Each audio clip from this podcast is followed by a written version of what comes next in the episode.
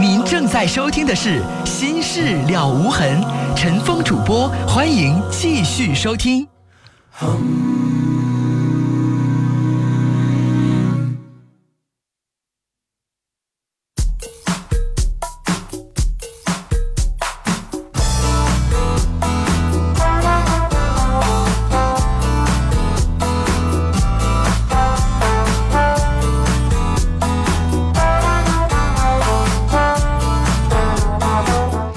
听众朋友，晚上好！广告之后，欢迎您继续来收听《新事了无痕》节目，我是主持人陈峰。今晚的导播呢是百宁。来接电话，三号线的电话。您好，您好，哎，你好，您说，哎，就是我刚才不跟你说了吗？你刚才跟谁说了？啊，我啥事儿那呢是导播，我是陈峰，我们俩是俩人。你刚才跟谁就是说了？啊，整错了。那、你接进来电话，导播先接电话，然后再接到我这儿来。所以你上来这句话，你把我整愣了。您接着说，啊，就是我有个事儿，啊就是一直都困惑，嗯就，是说想跟你聊聊。你说。那个现在呢，我处个对象，就是说他呢是大学生，但是说那个我是干啥的呢？就是修车的。嗯呃，他呢大一还没毕业呢，但是说我呢就是说，他呢对我挺好的，但是我对他呢也是说，呃挺好的，但是说呢，就是说我家里呢就是说对我说要结婚，嗯，但是我现在不知道说该咋办，你现在是学徒啊，还是那修配厂是你自己的？我是在别的店儿干，但是是师傅，多大年纪了？今年二十四，才二十四啊！对结婚那么早，你愿意吗？我因为啥家里不同意啊，因为我是农村家庭那又能怎么着呢？你不结，农村家庭把你杀了呀？ 啊，嗯你爸妈能把你怎么着啊？但是我不想让爸妈担心嘛，这不担啥心呢？二十四岁不结婚，担啥心呢？是他们的想法不对，啊。但你是应该改变他们的想法。你不觉得现在二十四你太小了吗？是感觉你现在也没立业，我为什么说呢？如果那修配厂要是你自己的，你现在可以结婚。啊你自己没有，你只是给人卖手腕子。嗯，你觉得就你这情况，找一姑娘人能瞧得起你吗？我你那活儿又脏又累的，对是不是？你要自己开一个店儿，没问题，你是一小老板了对。但如果你不是，你只是打工的话，先生，人一看你的工作环境，再看看你的收入。你要是在一 4S 店，你要是做一个穿的干净一点儿的，还好一点儿。你要是在一小修配厂的话，先生，你的工作不稳定的，啊，但是说人家姑娘对你的看法又是另外一条。而且现在这学生不可能跟你结婚，人最起码得大学毕业之后，人找到工作稳定了才可能跟你谈结婚的事儿，那至少得四年以后呢。对啊，那小伙儿，要不然你还得跟他分手，你着那急干什么呢？是啊，农村家庭那不意味着就非得早婚吧？但是说呃我的想法是啥，就是说不着急，但是说家里确实那你就跟爸妈拖着，他不能把你咋着，啊，你爸妈也不至于认为你晚婚然后就气背过去，不至于。他们得以你的幸福为准，只不过老人就习惯于没事儿催催，有女朋友没有啊？啥时候结婚呢？他没事儿就习惯于这催。你三三十不结也不能把你怎么 着。你的预期，我认为小伙儿你应该二十七八岁结婚行，但这个是预期也只不过我认为是比较理想的年年纪，但对你来说，我始终认为你应该有一个业，就是你得事业嗯自己有一个事业，啊，光给人家打工不太好，明白吧？而你要打工吧，你做的行业现在会让人家首先一相亲一见面，一上你单位一找你穿的埋了吧胎的，因为你明白咱干修车的，他不可能穿着一身西服去干那活儿那对对对对，所以他就可能就有个问题，就是谁女孩子都希望自己的男朋友有一个非常体面的工作，收入稳定，嗯，你知道吧？对你比如说，你现在做一个普通的什么什么，举个例子，一个医药公司的一个业务主管，他的收入可能没你多，他一个月两千块钱，你的收入可能一个月三千，但那对女孩可能会选他，她不一定会选你。对我不知道你能不能体会到我说话这个意思。能能，他可能会觉得那工作说起来挺体面的，干干净净的，挺好的。对对你的工作我就说了，你肯定也希望自己把手艺学成了，然后自己开个店儿，谁都希望这样。对，你挣的能多呀？你你那样的话，是你哪怕咱自己不开修配厂，咱自己开个什么汽车配件商店，是啊，或者开一个，哪怕我觉得汽车配件商店可能你还压好多货哈。嗯现在最容易开的，你哪怕开一个专门的洗车的一个小店儿，嗯租俩车库，买个几万块钱的设备开了，嗯，相对来说成本低一点儿，是吧？对对对，然后慢慢的你存了钱了，有个十万二十万的，然后你再照着再开汽车修配厂，因为那个可能相对来说成本高一些。对，一步一步来呗。是 但是不管你怎么样，你有那么一个，哪怕你就是一个洗车房，就租了一个车库的库眼儿，投资可能也就三五万块钱，你就能干，是那也算你是一老板了。他介绍我男朋友的时候，他就不不会介绍我我男朋友是一修车的，他要介绍我男朋友是一小老板儿， 人有一店儿了，不一样了。对，因为你现在这个女朋友，你现在这身份跟人家相比较来说不太相称，对你应该懂。人对不说你父母同不同意，你父母咱这捡便宜了，那人家父母能不能同意啊？是啊，这你都得想。再给自己大概两到三年的时间吧，对啊，这时间不用太长，也跟你爸妈解释，是啊，你不用跟你爸妈说你先处一大学生， 你跟你爸妈主要得说的是，我认为现在结婚太早，我要立业，是我不能一辈子就一直给人家卖手腕子，这样这样干活打工一辈子不可能。是是我我给我两到三年的时间，我会一直在找，别着急是啊。对好了，我要跟你说的就是这些啊，聊到这儿。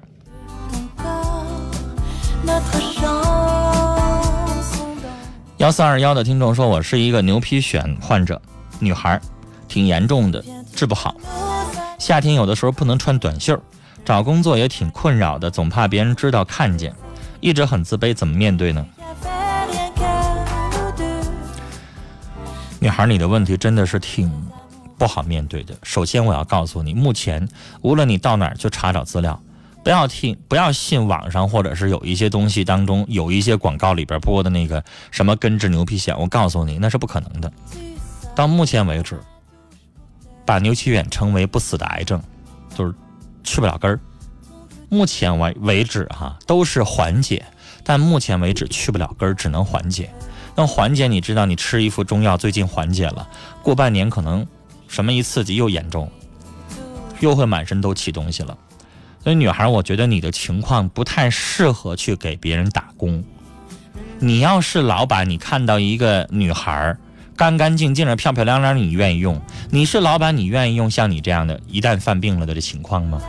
所以，女孩，我觉得哈，要不然咱自己开个店儿，自己当老板，你退居幕后，啊，你雇一个人收钱，你就每天要做的事情就是检查检查各种项目。 rien qu'à nous deux. 要不然选择一个不需要出头露面的，比如说现在有人开网店开的挺成功的也行，或者你哪怕研究研究，现在有一些服装厂需要你在家里边儿做一些伙计，最后你做完了之后给人交上去就完事儿，这种不需要成天在那块儿跟外人去打交道的那样的，找一找这样的工作，我认为适合你，但是你这个病。需要一直治，一直控制，需要有很多的忌口，这不能吃，那不能吃，一吃就犯病，这些需要注意一下。 Regarde, c'est ma lumière. 一个九三个八的听众啊，问这么个问题，说想给亲戚亲戚家送点礼，价钱不超过五百块，您给点意见呗？ Souviens-tu, il y avait 我不知道您这亲戚 nous deux. 帮助您办过啥事儿哈？如果办过事儿的话，就买一些吃的东西实惠一些，水果啦，各种各样的东西啊，毕竟是亲属不是领导。 Ma main pour 如果要是非常熟的朋友或亲属，那我就干脆给五百块钱的超市的购物卡，让他自己买去，人还省心。 sur 这只是我的意见哈，大家有什么意见可以通过短信的方式告诉他。六幺四八的听众说，在伊春的老公，我和孩子特别想念你，希望你早早回家，爱你的老婆。八三幺五的听众说，我认为前面这个女士你自己应该反省一下子，为什么两个人对你都不好？是不是有什么事情让人家接受不了呢？我不太不太同意或者不太赞同八三幺五的这位听众您说的这个话，我想问您，你的意思说是不是你妈妈做了一点什么事情让你不赞同，然后你就可以像这位女士说的，她儿子要收拾他妈妈？我认为，就算他妈妈做人不正经了，他或者是做了什么恶劣的事儿了，儿子没有权利去教育、去收拾他母亲。不管您的话，什么情况下，我认为都不成立。不管他妈妈做错事儿了、犯了法了，有法律惩罚，也不能是这个儿子每天骂骂咧咧的对自己的母亲，那绝对不行。我不知道大家是不是认同我说的话，所以我认为我不认同您的话。您的意思说他妈妈是不是做错什么事儿了，所以爷俩才一起收拾这个女人？我认为，她丈夫打她了，咱可以离婚，但儿子无论是什么时候，我认为只要中国人还有一个人还有一口气在，就不能够容许儿子骂妈妈打妈妈。你说呢？来接二号线的电话。你好，哎，你好，你好，女士，你说，啊、你好，主持人，我想咨询点问题，就是，呃，在我七八岁左右，就是遭遇过几次性侵犯，其中也有我的那个亲戚，比如叔叔和哥哥什么的，然后现在还不止一个人，又有叔叔又有哥哥。对，然后还有就是你能说跟我我简单说一下那个性侵犯的程度吗？哦是发生了啊强奸，还是只是摸了一下子或者怎么样？只是摸，然后伸进衣服里的还是？对对，下面。好，你接着说。然后，呃，我觉得现在对我择偶方面有一些影响，嗯、嗯，但是对我影响吧，其实有，但是不是特别明显，主要是在我父母，我父母现在希望我能成家或什么，但是他们不知道我内心的一些想法，可能对我造成一些误解，说是孩子可能不懂事儿啊，不孝顺，然后怎么样，因为我家也是农村的嘛，嗯，所以说现在你我现在希望人还在农村生活呢吗？没有没有，我呃在市里已经生活五六年了。嗯，就离开你那些什么叔叔哥哥远远的了，啊，是不是？对对对对对。嗯但是我那个哥哥是毕竟是我的亲哥哥，我回家还是能看到他的。你亲哥哥从小对你这样，对在在七八岁的时候，农村可能就是几口人睡在一个炕上。我我现在意识有点模糊，但是我能记清当时是什么状态，确实是有有过那么个过程，那个时候你那哥哥多大呀？比我大两岁。那就是我就说你他是可能七八岁，他也就八九岁。对，我现在也不理解。那女孩，你这个这个事，情，你就不要再不要对你哥哥有什么样的看法，嗯，你应该对你的叔叔。女士，我为什么现在这么跟你说？你现在已经接近三十岁的人了，嗯，你很成熟，你应该懂。是，比如说，举个例子哈，你在一个场合，你看到一个八九岁的小男孩衣服伸到一个七呃一个一个六呃六七岁的小女孩的衣服里边，在摸她的胸部的时候，你会认为那个小男孩在怎么怎么着吗？我认为那只是一个孩子之间的好奇，对吧？所以我认为你把这个性猥亵也好，性侵犯也好，这个范围不要扩大到你的亲哥哥身上。你应该理解，那只是小孩儿有的时候好奇。你应该见过有一个那个图片，那个图片是一小女孩儿撑开一个小男孩儿的裤子，然后再看他的嗯，那看个过嗯生殖器官，你看过吧？对，那你为什么有人会有邪念吗？认为那小女孩在猥亵那小男孩吗？不可能吧？那个小女孩可能也有四五，也有五六岁了，跟蜡笔小新似的，也有五六岁了。那个小男孩可能也有五六岁了，你不会有邪念啊。啊，是 这样，主持人，就是你当时嗯我的意思是，你你女孩，你不要跟我争论。啊，我告诉你，我这样做是我的心理的手法我，知道，嗯、我的方法，我是想让你减少你的那个明白大脑当中非常让你一辈子都会忘不了的那种，不管叫仇恨也好，还是对你的巨大的伤害也好，还是什么也好，你要减少，你要能听得进去我说的话，你要心里边认同我说的是对的，不要反驳我的话。你应该懂我的目的是，举个例子，原来你有，比如说二百个单位的仇恨，我现在在做一些方式，希望你降到一百个单位，然后你的影响也会从二百个单位的影响降到一百个单位的影响，嗯明白吧？明白你。应该接受我说的话。我真的认为，一个你六七岁，他八九岁，这个时候他不是恶意的那种，好像一个十八岁的男人对一个十八、十五六岁的女孩的那种真正的性侵犯，可能不是。他那时候他也没性发育，他懂个什么呀？但是他让我摸他的生殖器，女孩儿，那又跟我刚才说的那个小女孩儿就看那个好奇有什么区别呢？也是你在讨论这个有什么区别呢？你明白那只是一个好奇，因为你知道八九岁的小男孩不可能跟六七岁的女孩真正发生实质性的性关系，是不可能的。是我知道，他那个时候没有性能力，他不具备，他只是好奇。是所以我认为你应该把那个画面从你的整个的大脑意识皮大脑皮层当中删除它。嗯我这么说，可能你会觉得 像开玩笑一样。但女士，你自己的意识可以支配你的东西，你自己的想思维。你老那么认为，现在我说了，比如说现在你把我跟我聊天看作一是一个你找心理咨询师在做一个心理辅导，我在告诉你要潜意识去形成，去命令你自己，这不是，这不是，抹掉它，这不是，这不是性侵犯，抹掉它。我想告诉你，如果你要这么严格意义上来说的话，那很多男孩子还受过性侵犯呢。我为什么这么说呀？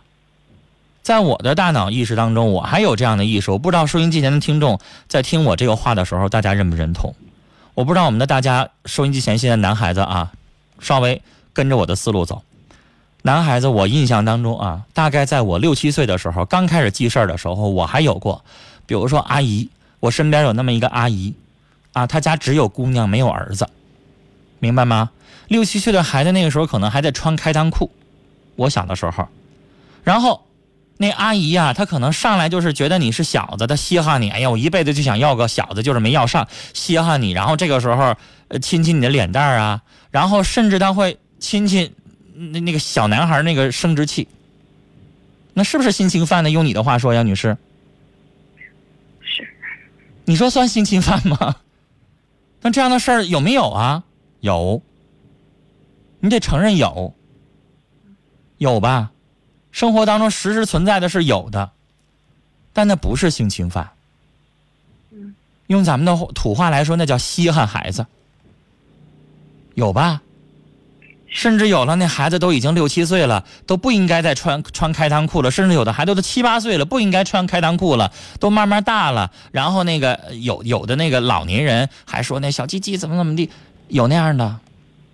你不能说他是性侵犯，不能是猥亵，但是这样的事儿发生在女孩子身上很少，女孩子几乎可能过了五岁就不会再穿开裆裤了。那男孩儿有啊，你甚至还有看到有的孩子都十二三岁了，咱咱北方少啊。你要在南方生活过，你会知道，那个有那小河沟儿，那小男孩都已经十一二岁了，十十二三岁了，然后还光着腚了上上那里边儿去去去去去游泳去，嗯，有吧？那能怎么地呢？算性侵犯？ 女孩儿，我我现在所做的目的就是，我想告诉你，把你的伤害排除，你那个哥哥不算。好，嗯啊，他只是一个好奇。但是你刚才说了，还有叔叔，那绝对是性侵犯，因为他是成年人，嗯是吧？他要是成年人，他是一个三十多岁的，他应该就是侵侵犯你的时候，他应该有三十来岁了，或者二十多岁对。他那个时候要，他那个时候要碰一个小男孩儿，我觉得界定起来，我还要去具体的去问一问怎么回事儿啊。但是小女孩儿不用说了，那算是一种侵犯，绝对的，很恶心的行为。但女孩儿，你要明白的道理是，刚才我已经给你减少一百个单位的影响了啊。是接下来我要再给你慢慢去消除这一百个单位。那女孩儿，你要明白，不是所有的男人都那样的，是吧？是是就像你父亲和他是一奶同胞，你父亲对你是非常慈爱的。对。那女孩儿，你不能因此就从此就排斥天下所有的男人。你刚才跟我的表述，我严格听出来，你不想结婚。嗯。你不想告诉你父母实情，你不想结婚是你曾经有过侵犯，然后你就对所有的男人排斥，是吧？是，对，你现在是不是没谈过恋爱？嗯，谈过，谈过呢，到什么时候分的手呢？嗯，相处最长的是三年吧。那为什么最后分的手呢？是那个男生想要跟你有一些亲密接触，然后你反感吗？嗯，不对，那是什么？是他性格比较，人缘比较好吧，就是很多女生追他， 然后这是你分手的理由？就是你男朋友优秀，然后你跟他分手？嗯，有一方面那女孩，我想问你，如果你男朋友跟你有亲密接触的时候，你会反感？你会给他一下子，让他把手拿开吗？只要是我喜欢的就不反感，那你为什我么是？那我你不喜欢的他说一句话我都烦。那你父母现在想让你结婚，跟你，你既然能够接受，因为我以为有一些孩子是这个影响之后，他不愿意有肢体接触，他能谈恋爱，他能柏拉图式的精神恋爱，但他不可以接受性关系，那是非常严重的，那是从小的性侵犯的那个童年阴影导致的。那女孩你还能接受亲密行为，那你为什么不找一个合适的结婚呢？嗯，你的顾虑是什么呢？主要还是不相信，没有安全感吧，觉得害怕跟一个男人在一起生活。我长这你么的大，不安全，感不是来自于肢体接触，是来自于心理，是吗？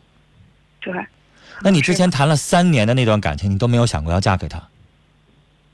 嗯想过，只不过就是还是因为一些他的原因吧。那女孩，我现在想问你一个问题啊，嗯时间还时间要到了，我接下来嗯总结一下，你认为你现在是因为没有找到合适的人去托付而不想结婚，还是你就认为你能找到一个值得托付的人，你还是不敢跟他结婚？是前者还是后者？是前者吧，没有，没有那就结了。那女孩你没病，我白费劲了，我以为你是有病的，不是你说前但者是是我很高兴，兴。前者是什么？是你没有找到一个可以托付的人去结婚。如果你能找到一个托付的人，你还是愿意结婚的，是这个意思。这是前者，后者是，即使你能找到一个值得托付的人，你也不敢和他结婚。那没到那个程度。前者是不敢的状态前者是健康的状态，是正常的状态；后者是病态的，明白吗？明白？就是前者的意思就是说你是不接受这个男人，但是以后我要碰到一个合适的，我会结的。后者就是不管哪个男人你都不想结，那后者是病态的，你应该懂。我之所以这么费劲，我我刚才非常，我我刚才我在在笑，我很开心的笑，因为女孩，我尽管费了劲，我以为你，因为刚才你说那个表述让我误以为你是不想结婚，你不想跟男人在一起。那我我现我在以为就是你是病态的不，但是女士，你现在我我判断完了之后，你不是病态，所以我会心的一笑。嗯尽管我费劲了，但是我是高兴的。 我不可能因为我费了劲，然后我希望你是得病的，你没病现在，只不过你没有碰到合适的人。像你这样的女孩，二十八岁没有碰到合适的，二十七八岁没有碰到合适的男朋友的多了去了，才有剩女产生嘛。但你不要担心你的童年阴影，我认为你童年阴影现在对你来说影响不大。你最起码没有抱着童年的阴影，不敢谈男朋友，不敢让人家碰你，不敢怎么怎么样。你正常的生理反应、正常的情感反应都有，所以你就不用担心了。你的那个过去的阴影、童年阴影也不用跟你的父母说，没必要。接下来就是你可以跟父母说：“妈，我也想结婚，你给我介绍一合适的，我现在找不着啊。”你可以这么说，啊，你可千万别说妈，我我我不想结婚，我是因为我有童年阴影，因为我现在已经跟你聊聊完了，你没有因为童年阴影你不谈恋爱，不肢体接触，那说明你这方面没有问题，好吗？好的，你一开始给我虚惊一场啊！谢谢。正常的谈，然后呢，找到一个合适的，到那个时候你对他有哪些猜忌，有哪些疑虑，再给我打电话。好的我那个时候就等于是正常的给你处理情感问题，而不是你的童年阴影造成的你的心理疾病了，好吗？谢谢谢谢主持人啊。好嗯，好好睡觉吧啊，不用担心了。我觉得你一直在沉迷于对童年阴影的害怕，现在没事儿啊，我已经给你判断你没病，没有心理疾病，你很健康。好了，聊到这儿。 Ton Gucci. 好了，今晚的节目到这里结束了，感谢您的收听。明晚的同一时间，欢迎您继续收听《新事了无痕》，祝您晚安，再会。